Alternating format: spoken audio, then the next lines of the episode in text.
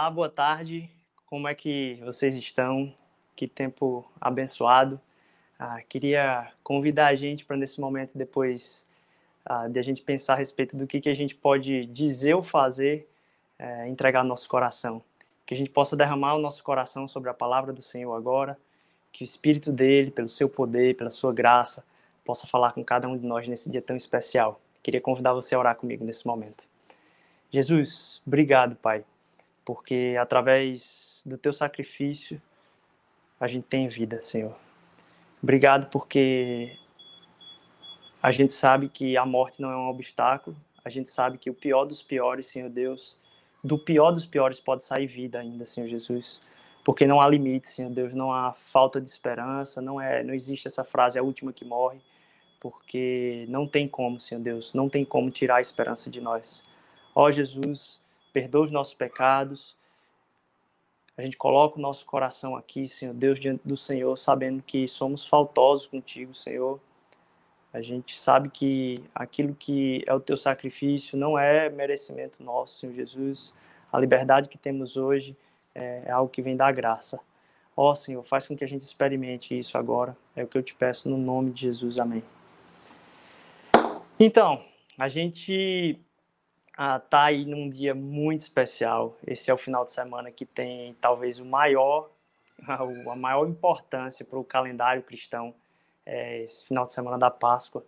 E para a gente poder celebrar isso é fantástico. A gente está aqui hoje ah, com a oportunidade de estar tá celebrando a Páscoa, celebrando acima de tudo a ressurreição de Cristo Jesus, ah, num, num domingo de ressurreição. E acima disso, eu queria partilhar com vocês duas coisas. Uma é a nossa grande alegria de poder ter visto o, o, Espírito de Deus se mover através da vida de alguns irmãos da igreja.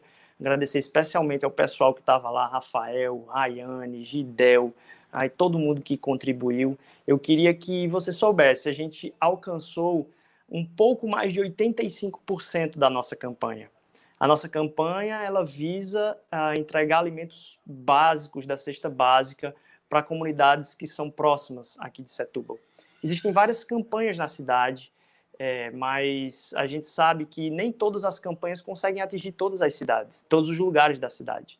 Então a gente fez uma campanha pensando especificamente nas comunidades que estão próximas a nós.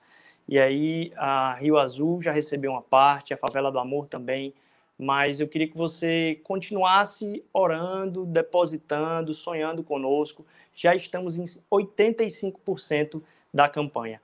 Das 200 cestas, se eu não me engano, já foram entregues 173. É, tem os dados mais precisos aí no vídeo. Mas a gente está quase lá nessa campanha.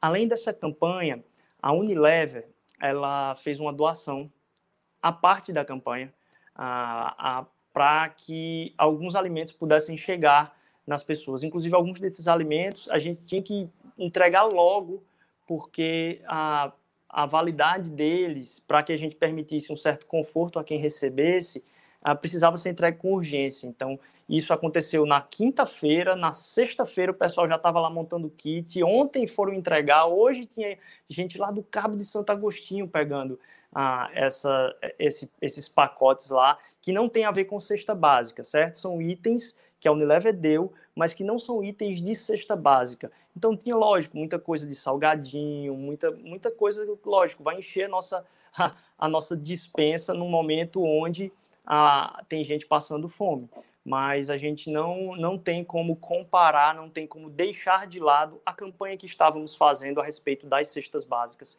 Estamos quase lá e a gente conta com a sua ajuda. Faltam aí somente 15% dessas cestas. Então, só para que você entendesse ah, que são dois processos diferentes.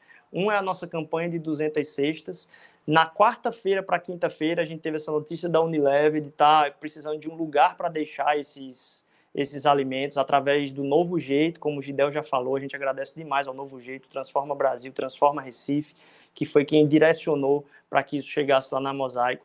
E mais do que isso, várias outras igrejas puderam ir lá buscar. Então eu falei de uma que veio agora de tarde, mas ontem vieram várias igrejas, boa parte delas de Setúbal, que atuam também em outras, outras frentes de, de entrega de alimentos também. Então a gente pôde aí ser esse, somente esse centro de distribuição e a gente poder servir o bairro junto com outras igrejas que estão fazendo também é fantástico. Contamos com você então para a continuidade dessa, dessa campanha. Faltam 15% aí, você pode encontrar no mosaico.com, mosaicoigreja.com barra doi. Você pode encontrar aí as informações ainda, ah, tanto das ofertas e dízimos, como do, da finalização da campanha. Essa semana a gente dá uma atualização, se Deus quiser, a gente vai completar isso aí, tá certo? Ah, mais uma coisa. Hoje, nesse domingo de ressurreição, a gente precisa que a gente participe juntos aí desse tempo tão especial que é a ceia do Senhor. É, eu vou pedir então que nesse momento, se você tem aí os elementos da ceia, que você possa buscá-los enquanto a gente está aqui ah, começando a palavra, para que você ajeite a mesa, para que a gente partilhe junto desse tempo, certo? Se você, ah, então, tem os elementos separados aí, já arruma aí no lugar da mesa, a gente vai partilhar desse tempo juntos, acho que vai ser um tempo muito legal para a igreja. A gente vai falar um pouquinho mais a respeito desse processo, como é que pode um negócio desse, será que a ceia online é a mesma coisa, não é a mesma coisa? A gente vai partilhar um pouquinho disso também, mas eu queria que você já fosse se arrumando aí partilhasse mais. Você, como no vídeo que a gente divulgou aí durante o final de semana, você se tem alguém na sua casa que deseja partilhar junto com você desse tempo, que você possa estar usando esse tempo para chamá-la também. Você possa estar convidando ela a partilhar também desse tempo junto com você, se ela deseja ah, louvar o Senhor Jesus e também proclamar que Ele é a nossa salvação até a sua volta. Então, é isso. Acho que essas duas coisas são as, as principais aí. A gente vai, no decorrer aqui do tempo, ah, tratando desse dia um pouco diferente aqui para gente, mas eu tenho certeza que vai ser bênção de Deus. Vamos lá. Eu queria que você abrisse comigo para começar em João, no capítulo 20, versículo 6. João, o Evangelho segundo João, no capítulo 20, versículo 6. Ok? Vamos lá. Chegando Simão Pedro que o seguia, entrou no sepulcro e viu os panos de linhos deixados ali. Viu também que o lenço que fora colocado sobre a cabeça de Jesus não estava com os panos, mas dobrado em lugar à parte. Então, o outro discípulo que chegara primeiro ao sepulcro também entrou, viu e creu, porque ainda não entendiam a escritura. A escritura, guardem isso, porque ainda não entendiam a escritura segundo a qual era necessário que ele ressuscitasse dentre os mortos. Então os discípulos voltaram para casa. Eu vou pedir para você que você volte agora ao versículo 1. Primeiro versículo. No primeiro dia da semana, estando ainda escuro, Maria Madalena foi ao sepulcro de madrugada e viu que a pedra havia sido removida.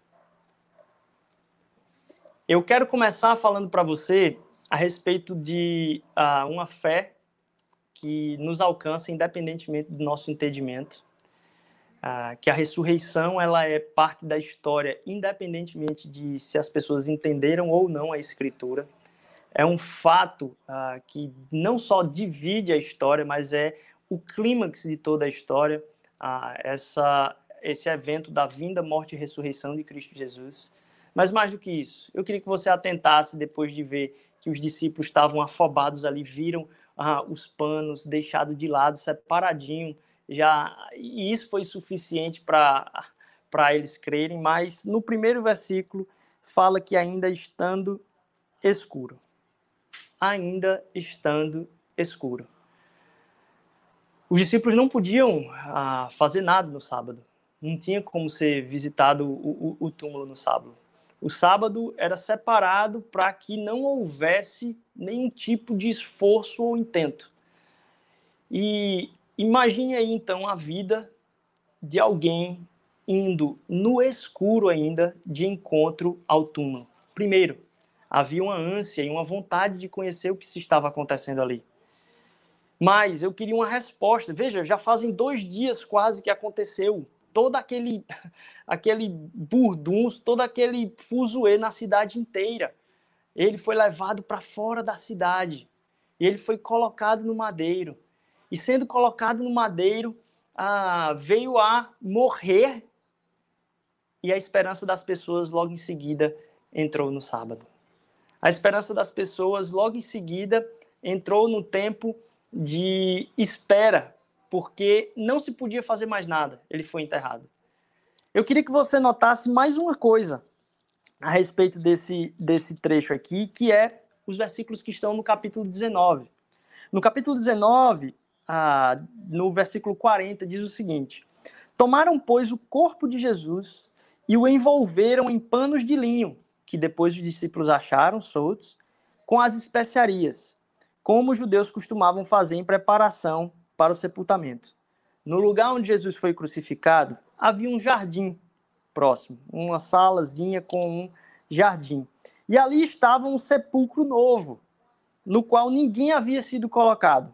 E ali puseram o corpo de Jesus, porque o sepulcro ficava aberto e era véspera do sábado dos judeus. Às pressas. Tinha que se finalizar. Na sexta na sexta-feira isso tinha que correr o mais rápido possível, porque ia começar o sábado e não podia fazer nada. Então aconteceu de Jesus entrar, o corpo de Jesus entrar ali, e aí no escuro ainda, ah, quando uma mulher estava correndo desesperadamente para ver o que aconteceu depois do sábado, ela tem essa surpresa. Isso porque a fé que a gente tem no nosso Senhor e Salvador é uma fé não para quando a gente está no claro simplesmente, mas quando a gente está no escuro. Jesus ah, não esperou o tempo de clarear para que isso acontecesse. Enquanto há o escuro, enquanto a gente não tem como enxergar, Jesus está trabalhando.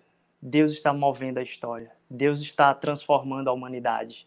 Quando ela chega lá, já não tinha mais nada. Quando ela chega lá, tendo saído de casa no escuro, já não tinha mais nada. Então, para que a gente comece pensando a respeito primeiro, as coisas que Deus faz, Ele não faz simplesmente debaixo dos nossos olhos. E a gente não precisa enxergar as coisas, nem entendê-las, para ter a certeza de que Deus está operando. Deus atua no escuro, mesmo quando não vemos, mesmo quando há dúvidas. Mais do que isso, Deus faz aquilo que é o seu intento, independentemente, primeiro, se está no escuro e as pessoas estão vendo. Veja, era para um negócio desse acontecer na frente de muita gente talvez esperar os discípulos reunidos chegarem ali pela manhã, chorarem sobre a porta do túmulo, a realmente clamarem a Deus e ali talvez com uma multidão ao redor do sepulcro, Jesus, Jesus Cristo ser ressuscitado. Não é isso que acontece. Quando a gente não vê, Deus está trabalhando. O evento mais importante da história aconteceu no escuro. E a gente pode ter fé no escuro. Essa é a primeira coisa que eu quero que você saiba. Segundo, a gente não precisa nem só estar tá vendo, mas como a gente precisa, não precisa também entender, porque a gente não tem direito de dizer a respeito do que é a nossa vida. Eu quero convidar você a pensar a respeito da sua agenda. Edu falou semana passada a respeito da gente voltar ao primeiro amor, da gente não querer ser jogado e vomitado por Deus por ser morno, por achar que esse é o momento de novo da gente estar tá maratonando em série, em vídeo, em, em tudo e não entendendo o que é a agenda de Deus. Você está aliviado, talvez, por estar tá fazendo aquilo que você quer fazer nesse momento, só denota que você é escravo da agenda que colocaram para você. E aí, quando a agenda que colocaram para você some, você agora está em paz para fazer aquilo que você deseja. Quando a gente entende que antes mesmo da gente pensar ou existir ou decidir o que a gente vai fazer, não é o mundo, não é o mercado, não é uh, os cursos que existem. Será que hoje o mercado está para mim no, naquilo que é a minha personalidade? Eu me lembro que quando eu fiz vestibular, estava naquele boom de construção e imediatamente um ano antes ninguém queria fazer engenharia civil. Era assim, engenharia civil era para pouquíssimas pessoas que gostavam e para algumas outras que gostariam de passar em alguma engenharia, mas disseram, poxa, eu não vou conseguir passar em alguma, em alguma outra. Então eu vou fazer engenharia civil aqui porque eu quero fazer engenharia. É, não quero nem discernir minha vocação, eu quero tentar alguma coisa que eu entre. E aí muita gente tentou fazer engenharia civil, entrou em engenharia civil, logo em seguida veio o boom da engenharia civil no Brasil, e aí várias pessoas entravam em engenharia civil. Tem que fazer engenharia civil, porque engenharia civil é o que todo mundo deveria fazer, é o maior futuro. Aí logo em seguida teve o quê? A crise. Aí na crise tem a queda do mercado de engenharia civil, e aí várias outras pessoas agora estão repensando se vão fazer engenharia civil ou não. A, agenda que Deus tem para a vida da gente, ela não depende do mercado, porque o mercado pode estar, tá, talvez, concedendo favorecimentos à nossa personalidade ou não, mas a gente não vive e não é ditada a nossa agenda pela agenda do mercado. Eu venho convidar você então a refletir. Se talvez a vida de trabalho, estudo parou nesse momento ah, e a gente se sente livre para fazer o que quiser, é porque talvez a gente estava sendo escravo da agenda que colocaram para a gente e agora aquela pessoa não tem como colocar mais aquela agenda para a gente. Eu quero convidar você a pensar a respeito de uma agenda que já estava aí antes mesmo que você nascesse. A palavra está dizendo aqui, olha, mesmo os discípulos não entendendo, eles só vieram entender depois da ressurreição a respeito do que aconteceu. E eles caminharam com Jesus. Não foi com Rodrigo, não foi vendo o vídeo da internet. Eles caminharam com Jesus e não entenderam. E Jesus Cristo não mudou em persistência, porque Deus é fiel e não muda em seu amor, em cumprir os seus propósitos. Estando no escuro, os discípulos entendendo ou não entendendo. Para que eu e você comecemos a pensar, talvez, certo, eu não posso ficar escravo da agenda que o mercado tem para mim. O que é que eu devo fazer nesse sentido, então? Eu quero convidar você a abrir, então, em mais um texto que está lá. Quer dizer, se você quiser acompanhar só um versículo, que está lá em Jeremias, no capítulo 1, versículo 5. Jeremias, capítulo 1, versículo 5, diz o seguinte: Antes que eu te formasse no ventre, no ventre que conheci, e antes que nascestes, te consagrei e designei como profeta às nações. Jeremias era um cara muito controverso. Primeiro porque é, Jesus Cristo tinha um, Deus tinha um trabalho para Jeremias que não era tão feliz, não era tão legal, não era confortável de maneira nenhuma. Na verdade, Jeremias foi escolhido para falar de uma forma onde ele ia ser execrado por aqueles que o ouviam. E nesse momento, a gente começa a perceber a vida de Jeremias como sendo talvez uma proposta de Deus que não era tão boa para ele. Mas mesmo assim, Jeremias cumpriu o seu propósito. Uh, o, o, a palavra que a gente trata hoje como santidade, eu estava esses dias lendo assim mais Jeremias e ainda mais através de um livro é, que é o Corra com Cavalos do Eugene Peterson e fui, lógico, pego por essa imagem que ele faz do profeta muito bonita ah, que é de alguém que não teve escolha. Antes dele ser gerado, Deus revelou para ele, e talvez eu e você devamos perceber a mesma coisa, que antes dele ser gerado já havia o propósito para a vida de Jeremias. Para Jeremias olha, a minha agenda, ela já está estabelecida para você. Eu escolhi a dedo a sua personalidade, eu permiti você passar por todas as coisas boas e coisas ruins também durante a sua vida, para que hoje você tivesse coisas que você talvez pense, poxa, eu tenho que trabalhar nisso, eu ainda sou traumatizado com essas coisas, eu tenho que melhorar nisso aqui, mas também dizer, poxa, como eu sou bom nessas coisas. Tudo isso faz parte de algo para o qual Deus tem propósito nas nossas vidas. E ele disse: Eu te gerei, eu te formei para as nações. Jeremias foi dado às nações. E aí o Eudine fa faz essa, essa, essa imagem que ele não havia escolha. Não tinha como o Jeremias dizer, poxa, eu não concordo com o que você fez comigo. E daí? A agenda já está posta para Jeremias. Jeremias já foi entregue como objeto de envio às nações. E o tema do envio é algo presente na Bíblia inteira. Aquilo que Jesus veio cumprir foi a missão de Deus. Ele foi enviado por nós. O que Deus faz conosco é nos enviar da mesma forma a gente é enviado às nações. E talvez a gente precise entender um pouco desse paralelo com Jeremias. A imagem que o Eugene Peterson traz no livro é, é, é de um pássaro, porque um pássaro ele tem muitas qualidades. Um pássaro ele tem garras nas suas patas, um, uma águia, talvez, um gavião. Ele tem bico, ele tem a, a, olhos, ele tem penas, ele tem muitas outras coisas. Mas qual é a característica principal do pássaro? A gente tem a beleza do pássaro por algo que é muito específico, que é ele voar. Ele tem várias coisas, várias capacidades. E aí o Eugene Peterson vem falar a respeito de como o ser humano também tem várias qualidades. Na verdade, geograficamente, eu, por causa da temperatura, eu não estou hoje aqui, eu não fui colocado numa era glacial, por exemplo, que talvez ia estar tá todo mundo congelado.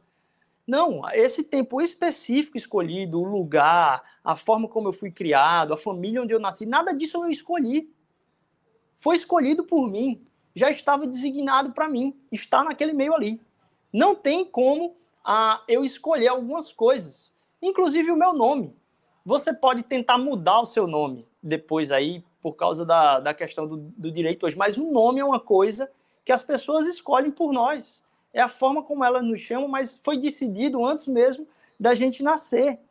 E como principal característica da nossa vida, a gente pode ver que o ser humano, ah, para além de ter olho, para além de ter tudo que um ser humano tem, doar, se entregar, como Jeremias aqui, ser entregue para as nações é uma característica típica do ser humano. Por consciência, entender que a vida inteira vai ser um entrega minha a outro. E pensar a respeito dessa entrega faz com que a gente, primeiro, tenha medo. O ser humano ele foi criado para se entregar. De todas as características do ser humano, o amor e a entrega foi algo que Deus colocou no nosso coração como sendo o motivo pelo qual a gente deve viver, para cumprir sua missão em amor fomos entregues, decidiu-se sobre nós antes mesmo de pensarmos ou termos vindo à existência. E aí Deus pensar ah, sobre a nossa vida inteira, os nossos propósitos, e a gente entrar em debate com Deus a respeito de quais os nossos propósitos, não muda, não vai mudar. Somos pequenos demais para entrar numa discussão como essa com o Criador do universo. Nossa principal característica é nossa vida é para os outros. Nossa vida deve ser doada para os outros. Dar é o que fazemos de melhor. Dar é o que fazemos de melhor. Entregar para o outro é algo que fazemos com a maior perfeição, coisa que nenhuma outra espécie do mundo faz. Ah, você está falando aí, então, Rodrigo, que os animais não podem ter nenhum tipo de ajuda um com o outro. Não, a gente recebe esses videozinhos bonitos, né? E, e onde ah, o animal vai lá e, e, e consegue ajudar a tirar o outro que está se afogando no lago. Tal. Mas isso aí é em um momento de urgência, onde se acontece ali por um motivo, alguma coisa drástica e você percebe, mas conscientemente entender que a sua vida e o seu propósito ah, ela está centrada na pessoa de Jesus Cristo, naquilo que foi feito na história como o clímax dela, que é esse envio e essa entrega de Deus por nós, e a gente se entender nesse processo de entrega também, e olhar para a vida de Jeremias e ter um certo tipo de uh, empatia por aquilo, de entender que nós fomos entregues também para as nações. Nós fomos, fomos entregues para que a gente pudesse doar a outros, não viver para si. Eu falo isso para que você entenda, talvez, primeiro, que a, a sua vida não é setada, não é estabelecida pela agenda do mercado. Existe uma agenda anterior. E para que durante esse tempo você entenda que Deus está falando a respeito de um tempo que é de guerra, não é um tempo de paz simplesmente. É um tempo de paz no coração. Porque mesmo em guerra, o evangelho traz paz ao nosso coração. Mas para que a gente entenda que Deus quer falar conosco nesse momento. Esse momento é especial para que a gente esteja com os ouvidos ainda mais atentos a respeito de como podemos ser flecha dele para a vida de outras pessoas. Por mais que debatamos, esperneemos, fomos entregues às nações. Para que a gente entenda que a nossa vida toda é para que a gente sirva aos propósitos de Deus na história. Dá é o que fazemos de melhor justamente talvez porque a gente pensa hoje e a gente vê ainda mais gente se aproveitando desse tempo para ter mais seguidores, ter mais a, a gente seguindo na internet, a gente perceber que o tempo de celebridade tomou conta de todo mundo. Você vê as crianças hoje, o que elas querem ser é youtubers. Elas querem estar sendo vistas como elas veem outras pessoas ali naquele, naqueles vídeos. Então, em tempos de celebridade, onde talvez ah, você enxerga os pais com muito tato para talvez não frustrar o seu filho, porque o filho não pode passar por uma coisa difícil, a gente começa a criar pessoas que estão carentes o tempo inteiro, primeiro de atenção, visualização, seguidas, curtidas, ah, e mais, serem reafirmadas naquilo que é os seus egos.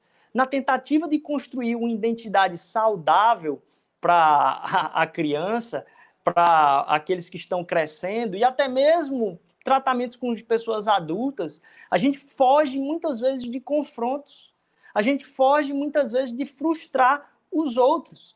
E em fazendo isso, parece que a gente está trabalhando bem. Não, eu só trato a pessoa bem. O que a gente está construindo são egos muito frágeis. Como o escritor vai falar, egos pigmeus, egos minúsculos, que a qualquer coisa tornam isso em crise. A nossa identidade manchada, porque eu não sei mais quem eu sou, porque fui entregue a uma agenda que o mundo me entregou primeiro. E essa agenda que o mundo me entregou é uma agenda de reconhecimento. Enquanto Jesus Cristo ressuscitou sem ninguém ver. É uma agenda onde eu sou valorizado e não eu me entrego para o outro. É a morte do outro para que eu me agrade. Eu não me importo com o que aconteceu ao redor. Eu só me importo é se a minha foto publicada, se o meu trabalho publicado, se isso está rendendo. Se a noção de marketing que eu tenho para minha empresa está subindo. Não simplesmente se a minha empresa toda, nesse momento, pode servir a comunidade que está ao redor. De que forma a gente, olha, a gente tem gente que trabalha em, em campos de, de psicologia, que está atendendo muita gente voluntariamente. Grupos estão sendo formados a partir uh, de serviço, a partir de gente que trabalha com psicologia lá na igreja. Tem gente que tem uma visibilidade maior na nossa cidade e aí colocou o seu próprio Instagram à disposição de empresas pequenas que estão precisando de divulgação. Então é o nosso sendo entregue para o outro, o nosso sendo realmente sacrificado pelo do outro, para que a gente não tenha egos que são pigmeus, egos que são minúsculos e com qualquer tipo de entrave, qualquer tipo se gere uma crise.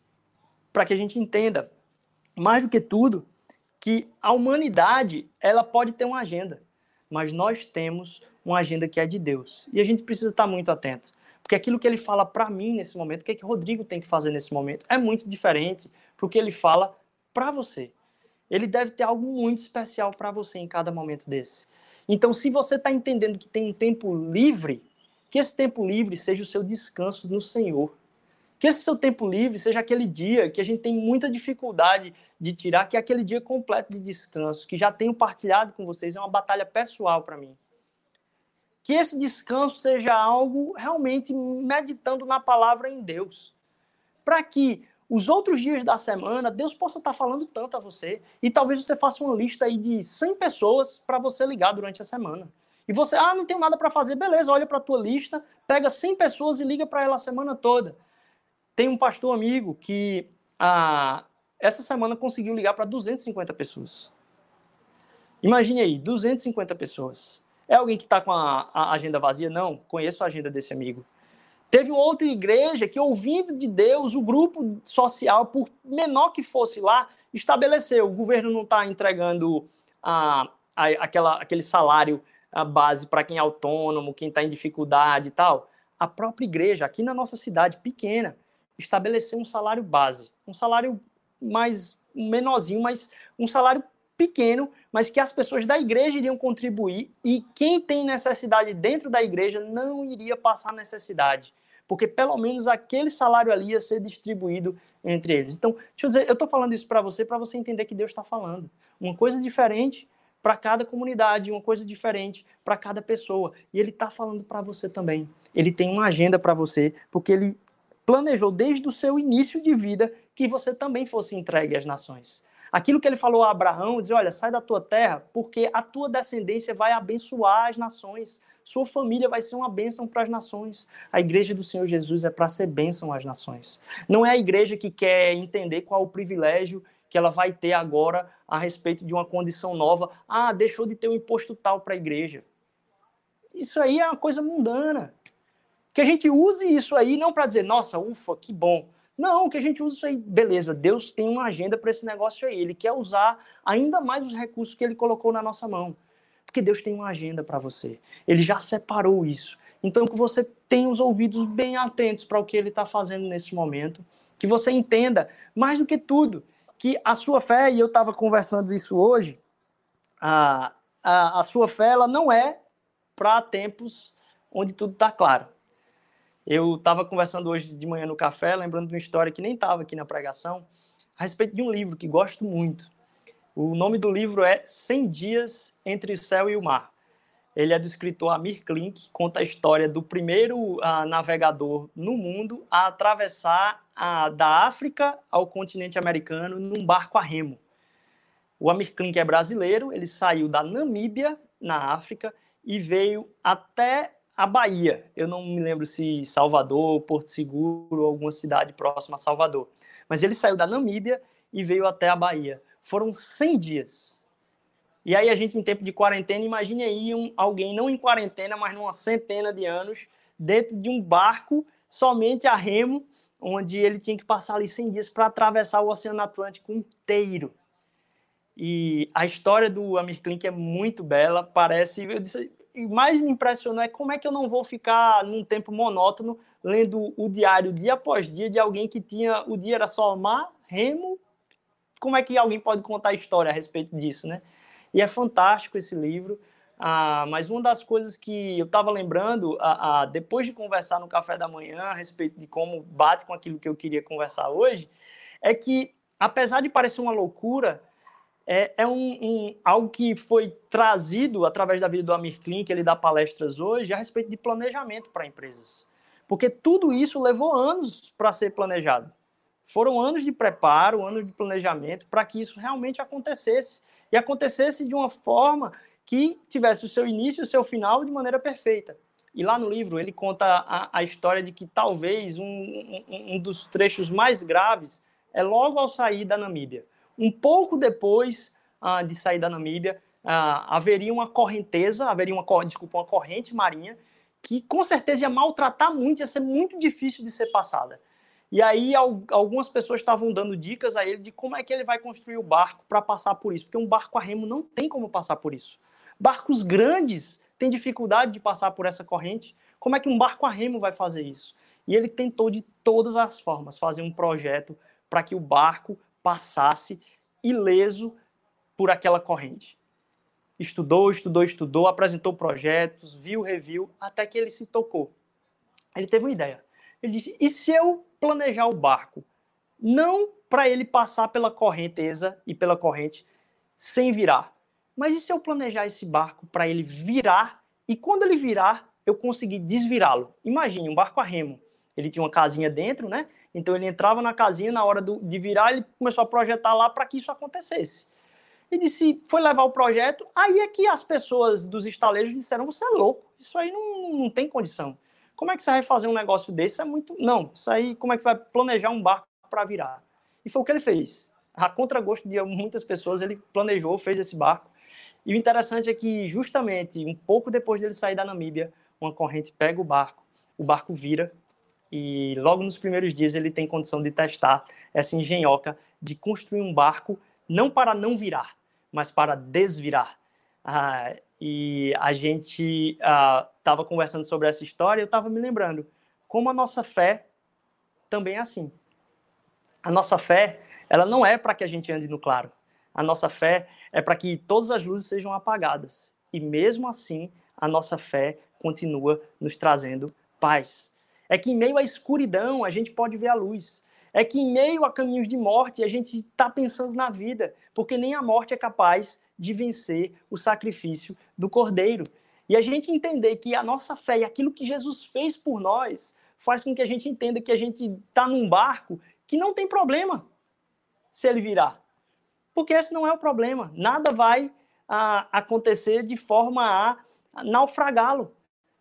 A gente está num barco que talvez passe por algumas correntes aí que sejam pesadas, mas a nossa fé é para que esse barco, mesmo virado de cabeça para baixo, a gente estando no escuro, a gente não entendendo, a gente saiba primeiro que o sábado é um grito para dizer que enquanto os discípulos estavam chorando e talvez as mulheres ali estavam loucas para chegar na sepultura primeiro uh, e ver o que o que estava acontecendo com o corpo, uh, a gente tem que esperar Deus está agindo. No tempo do nosso descanso, e a gente só tem descanso porque Ele agiu. Aquilo que a gente descansa é no entrar do descanso de Jesus Cristo, porque Ele é o nosso descanso hoje. E por causa disso, a gente pode enxergar um Deus que enviou Jeremias às nações, enviou Abraão para abençoar as nações, as famílias de Abraão para abençoar as nações, Jesus Cristo para abençoar as nações. Eu e você fomos entregues às nações. Aquilo melhor que a gente sabe fazer, a nossa característica principal é doar. A nossa característica principal é sermos entregue pelo outro. Que eu e você entendamos muito isso. Para que ao chegarmos agora no texto que está lá, ainda em João, onde a gente estava abrindo, João capítulo 20, em João capítulo 20, logo em seguida aquilo que a gente leu, já tem aí o trecho que fala a respeito a, a ou perdão, João capítulo 20 não, Marcos 14, desculpe.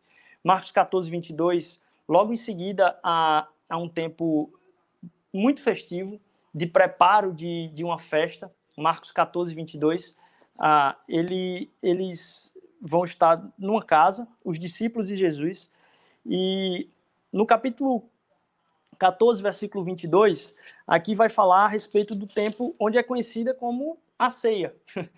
mas aquilo era algo que os judeus faziam na festa todo ano. Aquilo ali já acontecia, tanto que os discípulos um pouco quando estão perguntando a Jesus, oh, onde é que a gente vai preparar o espaço para ter isso aqui?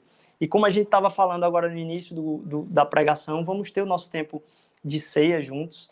Ah, aqui, nesse, nesse tempo de ceia, é interessante a gente ler nesse versículo 22 do capítulo 14 de Marcos, que ele diz assim, enquanto comiam, enquanto comiam, Jesus tomou o pão e, abençoando, partiu-lhes, partiu e lhes deu, dizendo: Tomai, isto é o meu corpo. Aqui está relatando a ceia de Jesus com os discípulos, um pouco antes do tempo de crucificação. E ao pensar sobre esse tempo é, e, e ver essa outra palavrinha aí, a gente tem mais um, um entendimento. É de que aquilo que Deus está fazendo, Ele está fazendo sem a gente ver, no escuro, Ele está fazendo sem a gente entender, mas aquilo que Ele está fazendo nos pega de surpresa também, entra na nossa vida, entra na nossa história. Aqui está dizendo, olha, enquanto eles estavam comendo. Então ninguém preparou uma liturgia, não tinha algo preparado assim em relação ao que Jesus ia falar naquele momento. Havia a liturgia, como tem até hoje dos judeus, a respeito daquilo que é a Páscoa. Mas aqui fala que, olha, enquanto eles estavam comendo, não diz um momento específico dessa liturgia, ele diz, olha, enquanto eles estavam comendo, Jesus pegou o pão, e aí na hora de pegar o pão, Jesus falou isso. Eu quero que você entenda que é a mesa que Jesus vem nos visitar. É numa mesa, uma mesa simples, a, a respeito, pegado emprestado em um lugar, inclusive, não foi nem um negócio muito bem preparado, foi algo emprestado. Vamos arranjar um lugar aí para a gente passar a ceia? Primeiro, ah, ele está entrando em momentos que a gente não espera. Enquanto a gente está comendo, ele, os discípulos talvez naquele momento ali estavam participando de um ritual que acontecia o ano todo.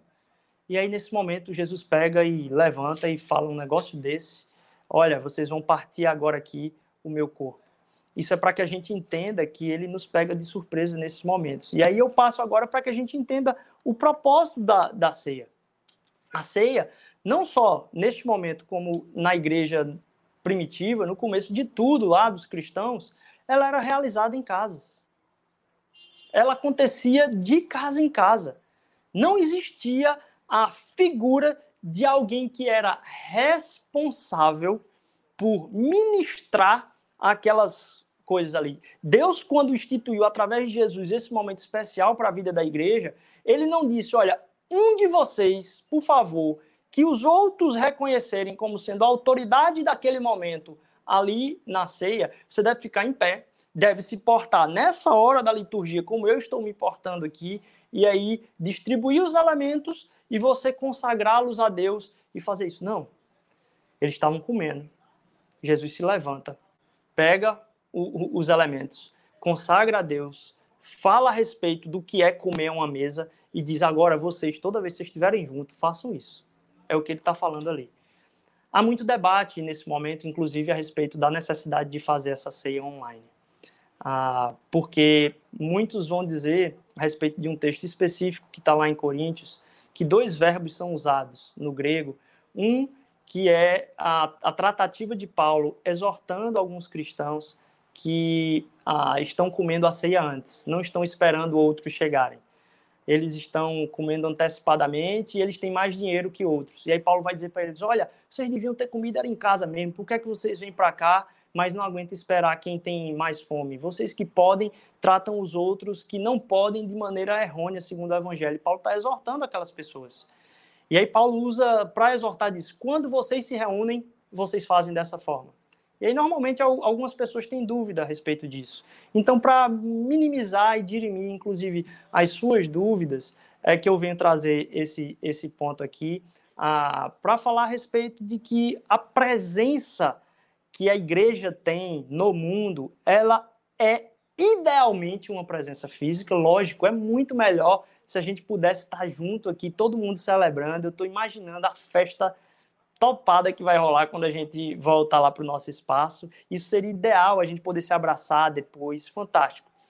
Mas desde o início, este é um momento para que seja feito de casa em casa, com a igreja que está reunida ali na casa mesmo. Que as pessoas possam estar juntas ali celebrando a Jesus ah, no dois, reunidos em meu nome.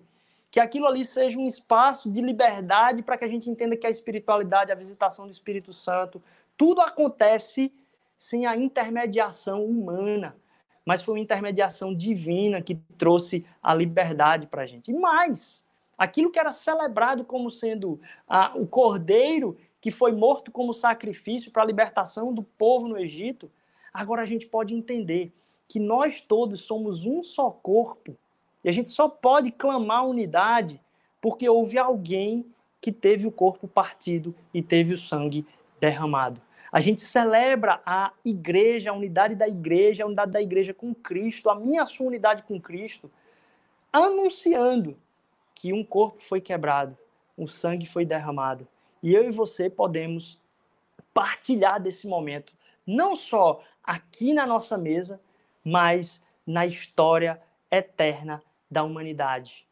Que a ceia ela representa esse ato que vai proclamar independentemente de coronavírus, de quarentena, que Cristo é o Senhor e foi ele que veio para fazer o sacrifício. E a gente vai estar anunciando a sua volta através disso, porque a gente acredita nisso, apesar da nossa distância física.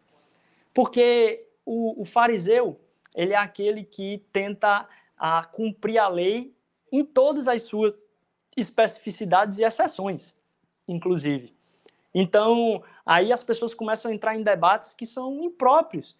Dizer, poxa, a gente não pode fazer a ceia online porque a gente não está, como Paulo está falando lá, reunido. Paulo está usando o reunido aqui para dizer, olha, quando vocês se reúnem, vocês se reúnem com o coração errado. Então pode ser que as pessoas estejam reunidas e erradas, é isso que Paulo está falando ali.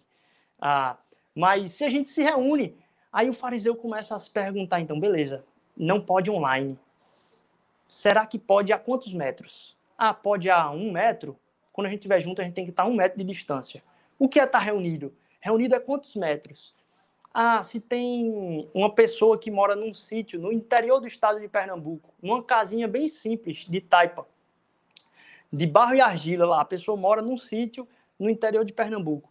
E tem um compadre que mora a 50 metros dele numa outra casinha. E ele consegue enxergar a varanda do outro compadre ali a 50 metros. E tem um outro comadre que mora na frente a 50 metros ali. E aí os três conseguem se ver da varanda e eles conseguem a, a visualizar os três, cada um usa um, um, um lampião, um candeeiro na, numa hora à noite e diz: e aí, compadre comadre, vamos cear? Aí a gente começa a dizer: poxa, beleza, é um metro, mas será que pode 50?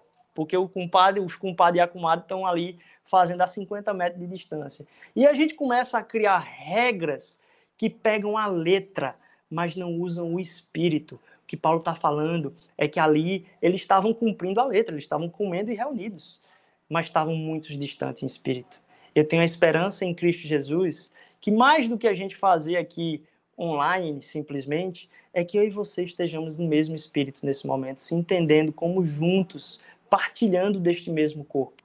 Mas mais do que isso, nesse tempo onde a gente vai partilhar da ceia, eu venho a pedir a você que você chame quem está ao seu lado e quer partilhar e celebrar o corpo de Cristo Jesus e anunciar a sua volta como sendo a redenção de toda a humanidade, que você convide essas pessoas para a mesa.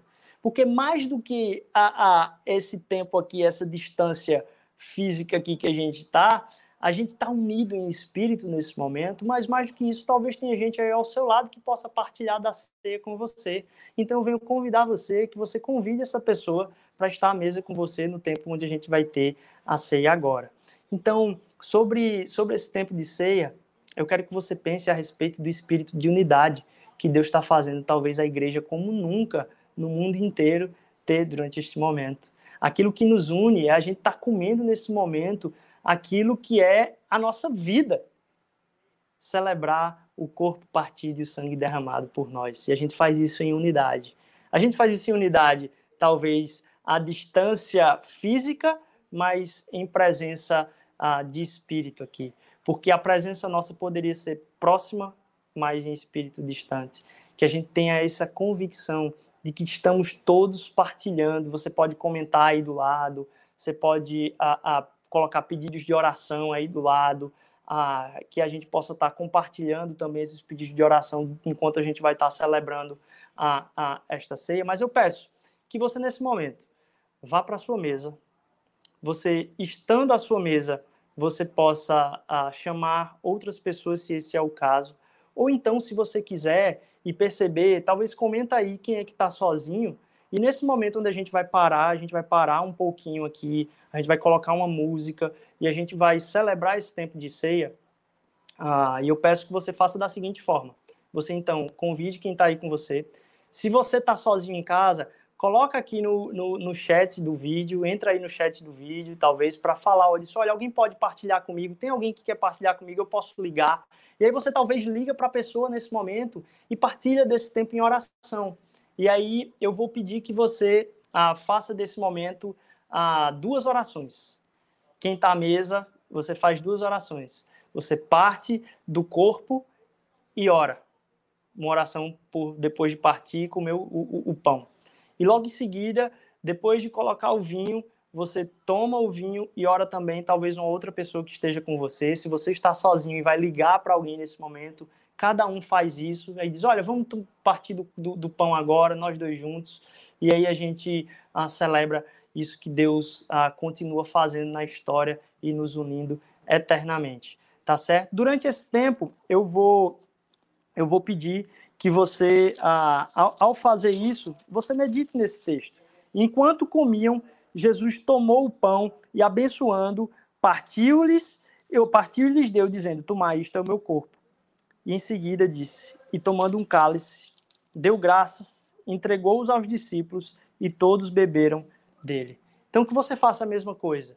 Você pegue o pão, agradeça a Jesus pelo corpo dele, ah, quebrado totalmente ali na cruz, né, partido, você parte o pão ah, e a gente agradece a Jesus, você pegue o vinho, você celebra Jesus pelo sangue derramado, você partilha aí com quem está ao seu lado na mesa, ou talvez a mesa por telefone, se você está sozinho e quer ligar para uma outra pessoa. E aí, ah, após essas duas orações, a gente volta para continuar o nosso tempo, tanto de oração quanto de celebração, finalizando esse tempo tão especial. Eu espero que esse tempo seja especial para você. Eu espero que você medite nesse tempo, principalmente com quem você está falando. Que você use desse tempo para uh, celebrar aquilo que Deus tem feito entre vocês, a unidade entre vocês, talvez seja o momento de você, inclusive, reatar alguns laços que deveriam ser falados, que você use a mesa para fazer isso, porque Deus abençoe e está na sua casa. Deus não está simplesmente lá no que a gente chama de templo ou auditório nosso lá, que você use esse tempo para celebrar a ceia na sua casa. Eu vou virar a câmera, a câmera aqui, vai estar, tá, não sei se vai pegar algum fio, mas vai ter um pedaço de pão aqui. Eu vou partilhar a minha mesa também aqui. Ah, e aí você pode partilhar desse tempo à mesa enquanto a gente escuta uma música de fundo, tá bom? Deus abençoe